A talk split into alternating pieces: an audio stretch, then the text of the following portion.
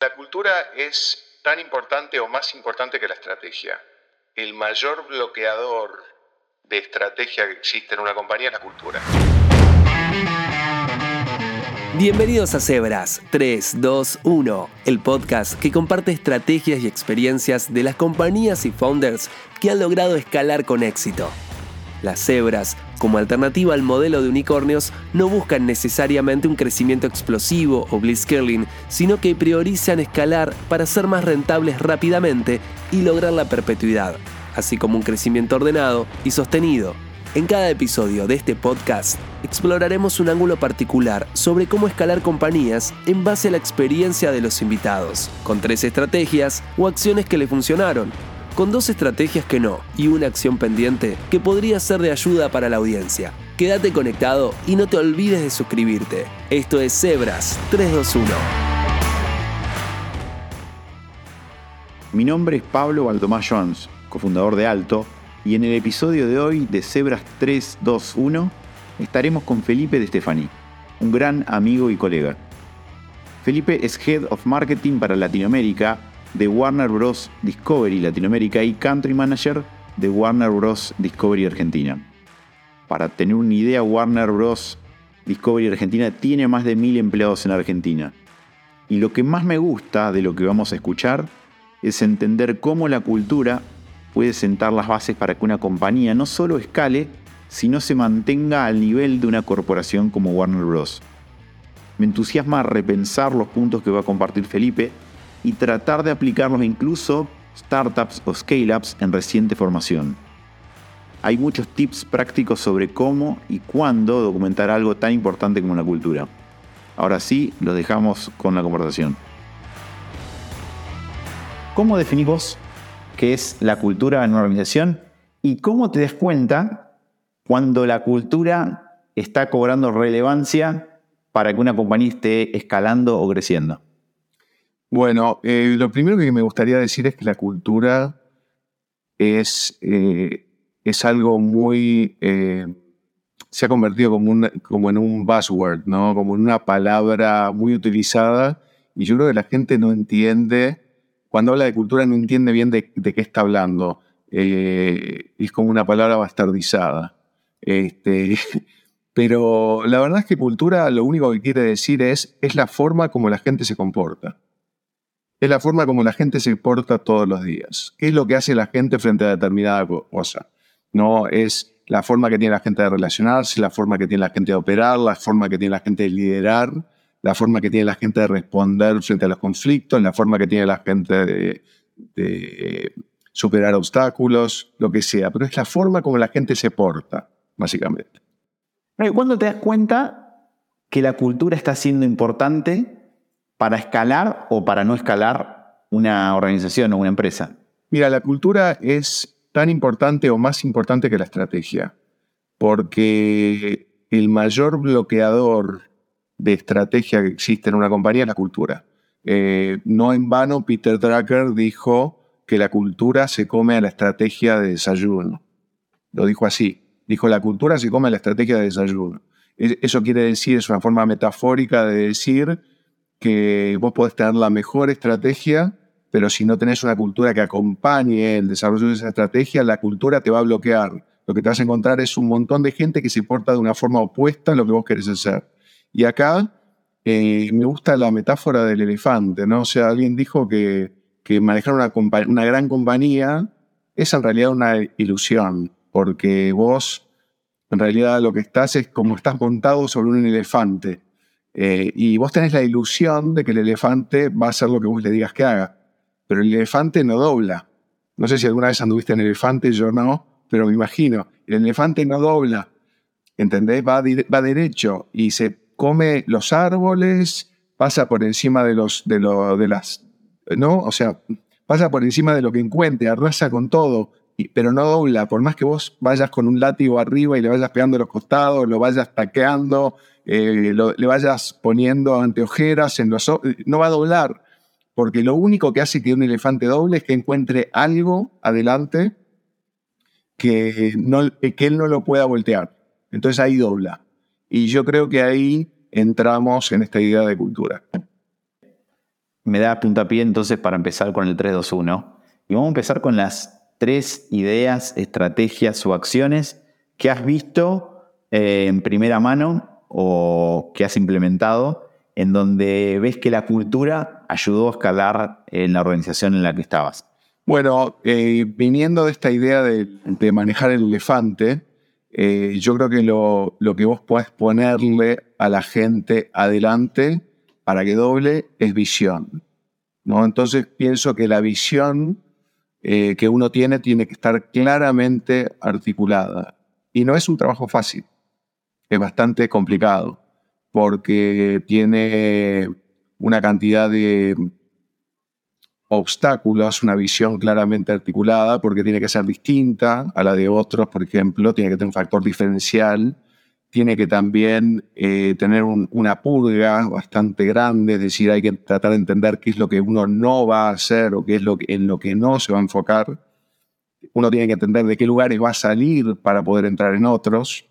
Entonces hay que articular la visión bien clara y creo que hay que poder destilarla y me gusta la palabra destilar porque es una, es una palabra que, que habla de purificar y simplificar, eh, en, en, algo así como cuatro ideas o cuatro iniciativas o tres ideas o tres iniciativas y estoy tirando ahí un número arbitrario, pero lo que digo es, la gente no se, no, no se acuerda de más de tres cosas o cuatro. O sea, no podemos, uno no puede ir con más de tres o cuatro ideas y básicamente lo que hay que hacer es, eh, te diría, predicar la visión y predicar la visión a todo el que te quiera escuchar y todas las veces que, las, lo puedas hacer, en todas las reuniones que puedas, y siempre tiene que ser el mismo mensaje. No hay que tener miedo a sobrecomunicar. Esto lo decía eh, en su libro que se llama Straight from the Gut, el del CEO de GE, de Jack Welch. Él decía eso, él decía que toda su, básicamente toda, su estrategia fue siempre tener tres ideas importantes y no solamente hablarlas, sino que ejecutarlas. Y yo creo que la ejecución de esas ideas eh, se logra, porque una cosa es decir, y después vamos a hablar de eso, decir y otra cosa es hacer. Yo creo que tiene que la predicación de, las, eh, de la visión debe ir acompañada de actos simbólicos que sean muy reconocibles en momentos determinados eh, y que permeen hacia toda la organización. Lo segundo que para mí es importante son los programas de innovación internos basados en design thinking. Para mí, eh, el meterle un condimento de innovación a la compañía hace que la gente empiece a pensar en la compañía como si la compañía fuera algo propio. Eh, porque yo creo que el principal problema que tienen las grandes corporaciones, y yo te hablo de las grandes corporaciones porque es lo que a mí me ha tocado manejar, eh, es que hay mucha gente que cree que el tejido corporativo los eh, va a ayudar a, a estar sin hacer nada, básicamente, o haciendo lo mínimo indispensable, y pueden pasar una vida corporativa así. Entonces yo creo que si hay algo que detona un poco o gatilla eh, las ganas de, apropiarse del futuro de la compañía es poner a la gente en modalidad innovativa, digamos. Y, cuando, cuando hablo de design thinking, digo, eh, vos pensás que hace unos años lo que pasaba era que uno para lanzar un nuevo producto al mercado hacía un plan de cinco años, eh, le llamábamos un business plan, donde básicamente uno ponía todo el costo en el primer año y en el primer año perdía bastante plata y después empezaba a recuperar en el segundo, en el tercero, en el cuarto, ¿no? Y creo que el gran cambio que, que hay a partir del desarrollo tecnológico y de la democratización de la innovación y de la baja del costo de innovación a partir de la proliferación de aparatos conectados a Internet en los hogares y en las compañías, tiene que ver con eh, desarrollar eh, innovación a partir de la tecnología con una metodología iterativa que permita eh, que uno pueda desarrollar un MVP, tirarlo en mercado, que vuelva con datos e iterarlo rápidamente, hacer una reversión y tirarlo de nuevo. Entonces, todo eso permite que la gente ya no tenga miedo a la innovación y pueda ver que algunas de las ideas que antes parecían tan difíciles son factibles y uno puede distribuir el costo a lo largo de la vida útil del producto en lugar de poner todo al principio, porque si uno desarrolla un, un prototipo y lo saca al mercado y eso vuelve con datos y después eso se itera, eso quiere decir que uno distribuye el costo a lo largo de los años en lugar de tener que hacer una gran inversión al principio, lo cual es una gran ventaja que cambia un poco el futuro de, las compañías. Pero yo, de nuevo, el valor más grande, más allá del resultado de estas cosas, es cuando uno lanza programas de innovación en la compañía, eh, la gente se apropia del futuro de la compañía y lo toma como suyo y se pone la camiseta. Y uno de los, si yo te digo, una de las cosas que nosotros miramos cuando hacemos encuestas de clima, básicamente, es lo que nosotros llamamos engagement, que es cuánto está la gente enganchada con la compañía en el sentido de cuánto tiene la camiseta puesta o, qué tan propia siente que es la empresa. Cuanto más vertical es la cultura y menos mentes se necesitan, más limitado es el output. Cuanto más eh, uno demuestra que la innovación puede salir de cualquier lado, que puede ser bottoms up o puede ser top down, eh, ahí es cuando todo se empieza a dinamizar y la gente empieza a ver que eh, empiezan a entender la conexión entre lo que ellos desarrollan todos los días y lo que realmente sale al mercado, que es lo más difícil en estas compañías, porque hay, eh, en compañías que son muy grandes, donde hay muchos procesos que están en silos eh, y hay modelos tipo de producción como si fuera de fábrica de autos, es muy difícil entender cuál es la conexión entre lo que yo hago y lo que realmente termina saliendo al mercado. Cuando uno empieza a derribar esos hilos y empieza a buscarle a, todos, eh, a todas las personas que todas pueden tener una acción y una y, digamos un impacto en el futuro de la compañía, ahí es donde empieza a haber una, una dinamización cultural e, e innovadora y la gente empieza a dar mucho más y eso tiene un efecto multiplicador automático. Y la tercera idea eh, es una idea que para mí eh, es de lo mejor que hemos probado, pero, pero bueno, es eh, el único requisito es que requiere tener escala previa. O sea, no es una idea que uno puede en una startup aplicar. tenés, que, tenés que estar con una compañía grande.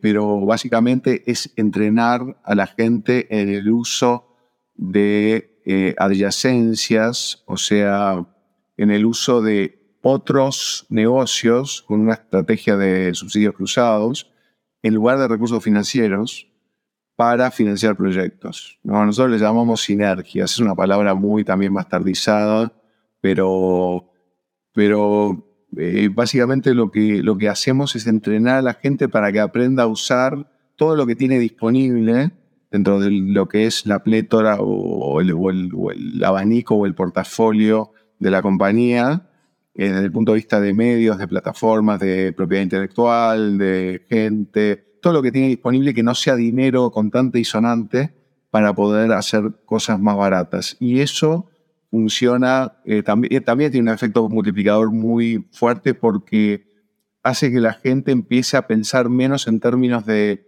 necesito que alguien me dé presupuesto y más en términos de tengo todo esta, este portafolio disponible porque en el caso nuestro tenemos el negocio de los cines, el negocio de streaming eh, por HBO Max, tenemos el negocio de transactional VOD, tenemos el negocio de deportes, tenemos el negocio de, cable básico, tenemos el negocio de televisión abierta. o sea, hay una cantidad de negocios. Entonces, ¿cómo, cómo se usan, cómo se cruzan esos negocios y de repente hacemos que uno pierda un poco para que el otro gane, y, pero manejamos todo con un sentido de portafolio, extrayendo la mayor cantidad de valor de cada uno de ellos, no solamente en términos de monetización, sino también de ayuda de uno hacia otro. ¿no? Ahí, ahí lo que hay que pensar, Pablo, que es importante es no estar subsidiando cosas que no serían subsidiables si no tuvieran sentido, digamos. O sea, el, problema ahí, o sea, el catch-22 de eso, o sea, la, el, otro ángulo es, ojo, cuando uno tiene muchos medios a disposición que no, que, que que uno no termine haciendo cosas que no tienen sentido porque tiene la posibilidad de hacerlas. ¿no? Entonces ahí hay que ser muy estratégico en qué se usa, cuándo se usa. Por ejemplo, nosotros tenemos lo que llamamos la estrategia, la estrategia de O1O, que es la, estrategia de Own, owned and operated, que es todo, todo, lo que son todos los medios disponibles y todas las plataformas disponibles que son nuestras y todo el IP nuestro para promocionar otras cosas que nosotros estamos haciendo. Y lo que no permitimos es que eso se transforme en el lugar donde la gente tira las cosas que no tienen plata para promocionar en otro lado. Y parte concreta, por ejemplo, para una, para una scale-up, podría ser que personal de un área pueda brindarse para aportar valor a otra área que tal vez tenga algún, alguna intersección o tal vez no. Sí, yo, yo, yo creo que, que la forma de operacionalizar esto es armando grupos cross-funcionales o, o, de distintas, con distintas especialidades eh, de gente de distintos negocios por proyecto. Creo que esa es la forma de operacionalizarlo. Esa es la forma donde uno rompe los hilos, porque vos en una compañía siempre tenés la gran lucha que existe entre el silo funcional y el squad de, o sea, o el grupo rápido de, para hacer un sprint y, sacar un proyecto. Entonces, pero tenés que tener las dos cosas coexistiendo, no puedes tener una u otra. Tienen que coexistir las dos. El, el departamento, la función tiene que existir porque hay una cantidad de trabajo que hay que hacer que es crítico y necesario, pero a la vez repetitivo y poco y, no mueve mucho la aguja, pero hay que hacerlo. Y después para proyectos que mueven la aguja conviene organizarse de forma distinta. Bien, ahí pasaron tres ideas buenas sobre cómo usar la cultura para escalar compañías y scale-up.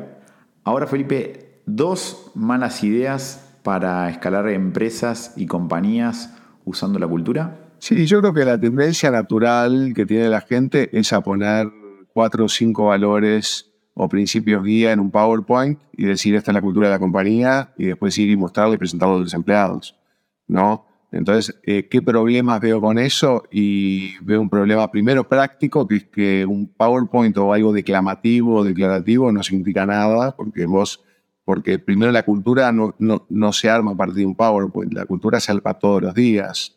Entonces, yo iría al revés, yo trataría de entender primero cuál es la cultura de la compañía y después la pondría en un PowerPoint, que es distinto, ¿no?